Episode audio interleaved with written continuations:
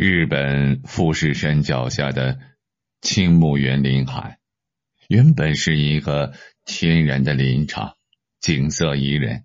但是这里最出名的却不是美景，而是屡次发生在这里的自杀事件。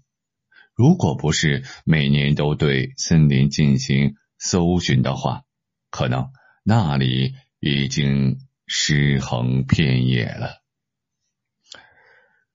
去一个森林的目的，如果说是去收尸，很多人可能会觉得心里咯噔一下。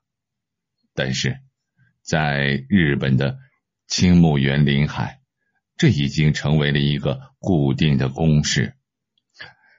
每到秋天，青木原地区都会组织警方和志愿者去林海开展每年一度的搜寻自杀者行动。几百人的收尸队从富士山脚下出发，走向死亡之岭。过不了几分钟，就会发现一具尸体。警察会先拍照，然后用塑料布装装裹尸体封口，送到附近的停车场，然后再去处理下一具尸体。在树木参天的森林里。胆战心惊的搜寻一具具的尸体，除了那些经验丰富、对此已经习以为常的老警察已经习惯外，其他的人在处理尸体时不免有些心惊胆战。这些死者死因各异，不过大部分是在树林里上吊，也有一小部分是吃安眠药或者服毒自杀。另外，有些人是冬季来的，就直接在雪地里躺下，把自己冻死了。因为每年都有几十名特殊的游客来这里自尽，附近的出租车甚至变成了单程车，把人送到森林之后，却不再见有人乘车返程了。一百多年以来，已经有上万人来青木原自杀。在林海里，这里有专门的标志，上面写着：“请稍等一会儿。”为什么会有很多人从各地来青木原自杀？难道大家是约好的吗？实际上，这片区域可谓是一个怨灵缠绕的地方。十九世纪。正处于封建社会没落时期的日本发生了严重的饥荒，许多人抛弃了自己的亲人，这大片的森林就成为附近穷苦人家丢弃婴儿和老年人的地方。到了二十世纪初，日本著名作家松本清张写了一本小说《浪潮中的宝塔》，小说中的一位人物就是到这里寻找死亡的。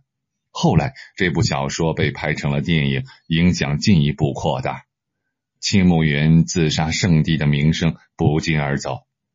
对于新一代的年轻人来说，引导他们来这里的最重要的原因是一本自杀手册。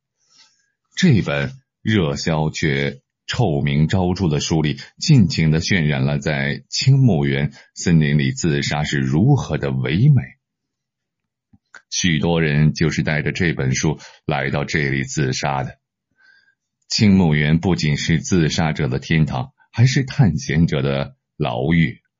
警察们甚至推测，有些死者并不是来自杀的，而是被困死在这片大森林里。